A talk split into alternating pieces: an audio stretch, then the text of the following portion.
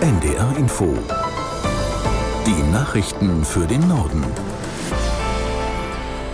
Um 7.30 Uhr mit Michael Hafke. Schwere Unwetter sind über Teile Deutschlands gezogen. Mehrere Bundesländer im Westen, der Mitte und Nordosten sind betroffen. Nach sehr trockenen Wochen gab es seit gestern Nachmittag stellenweise Regen mit extremen Wassermengen. Caroline Wöhlert mit Einzelheiten aus dem Norden. Die Feuerwehren waren vor allem in Südostniedersachsen im Dauereinsatz. In und um Hildesheim, Braunschweig und Göttingen klingelten die Telefone in den Notrufleitstellen ohne Unterbrechung. Der Starkregen sorgte für überschwemmte Straßen, Keller mussten leer gepumpt werden, außerdem stürzten Bäume um. Deshalb gibt es auch weiter Probleme im Bahnverkehr. Gesperrt sind unter anderem die Strecken Kassel-Göttingen, Braunschweig-Hildesheim und Hamburg-Berlin. Die Züge werden umgeleitet. Reisende sollen sich vor ihrer Fahrt unbedingt im Internet informieren. Die Bahn hat außerdem mitgeteilt, dass die Zugbindung aufgehoben ist. Heißt, wer für heute ein Bahnticket gebucht hat, kann die Fahrt auf einen späteren Termin verschieben. Einen Überblick über die Auswirkungen des Unwetters finden Sie auf ndr.de. Nach tagelanger Suche nach dem Tauchboot Titan steht fest, alle fünf Insassen sind tot. Laut US-Küstenwache sind am Grund des Atlantiks Trümmerteile des verschollenen Bootes gefunden worden.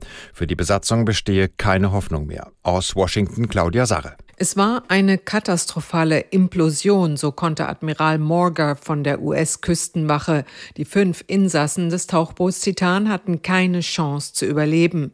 Tauchroboter hatten auf dem Meeresgrund ein Feld an Trümmerteilen gefunden, nur rund 500 Meter entfernt vom Bug der Titanic. Die Einsatzkräfte hatten keinen Zweifel daran, dass es sich um die Trümmer der Titan handelte.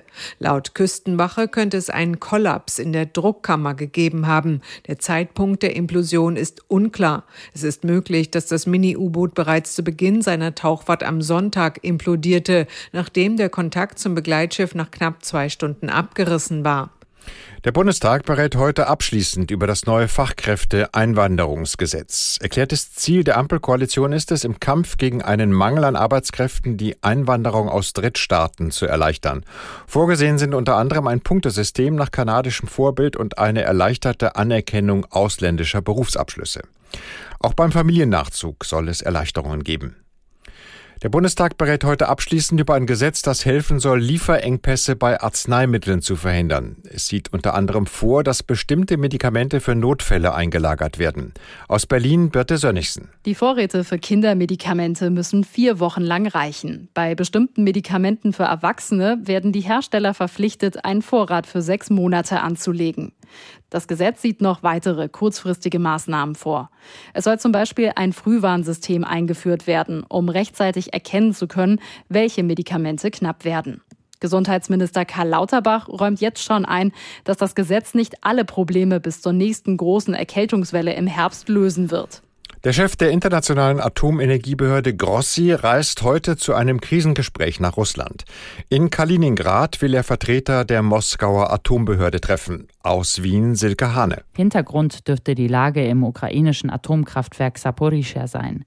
Das hatte Grossi vergangene Woche besucht, wenige Tage nach der Zerstörung des Kachowka-Staudamms. Das Atomkraftwerk Saporischschja hatte sein Kühlwasser aus dem Stausee des Damms bezogen. In einem aktuellen Bericht der IAEA zur Lage vor Ort heißt es, das Kernkraftwerk beziehe derzeit Wasser aus Reserven. Die reichen den Angaben zufolge für einige Monate. Das Kernkraftwerk ergreife auch Maßnahmen, um die Reserven zu erhalten und wieder aufzufüllen. Die militärische Lage rund um die Reaktoren bezeichnet die IAEA als zunehmend angespannt. Das westliche Militärgroßmanöver Air Defender ist beendet. Der letzte Flug sollte gestern Abend stattfinden. 25 Staaten haben zwei Wochen lang im deutschen Luftraum trainiert, wie westliche Staaten auf einen Angriff reagieren würden. Etwa 250 Flugzeuge und 10.000 Soldaten waren dabei. Die Luftwaffe will heute Vormittag eine Bilanz ziehen. Die FDP-Verteidigungsexpertin Strack-Zimmermann nannte das Großmanöver exemplarisch für die Zukunft der NATO. Es seien weitere Übungen nötig, um sich auf mögliche Angriffe Russlands oder anderer Aggressoren vorzubereiten. Nach der gescheiterten Tarifrunde bei der Bahn und der angekündigten Urabstimmung der Gewerkschaft EVG warnt Verkehrsminister Wissing vor Bahnstreiks in den Sommerferien. Der FDP-Politiker appellierte an beide Verhandlungspartner, das Vertrauen der Menschen nicht aufs Spiel zu setzen. Aus Berlin Bianca Schwarz. Viele hätten sich diese Sommerferien ganz bewusst für das klimafreundliche Reisen mit der Bahn entschieden, sagte Wissing der Bild-Zeitung. Dieser Verantwortung müssten sich die beiden Verhandlungspartner bewusst sein. Auch der Fahrgastverband ProBahn befürchtet, dass sich viele Kunden bei einem unbefristeten Streik dauerhaft von der Bahn abwenden könnten. Der ProBahn-Bundesvorsitzende Detlef Neuss warnte vor massiven Kündigungen beim Deutschlandticket. Im Juni haben nach Branchenangaben knapp 10 Millionen Menschen das Deutschlandticket genutzt. Sie können das Abo monatlich kündigen. Das waren die Nachrichten.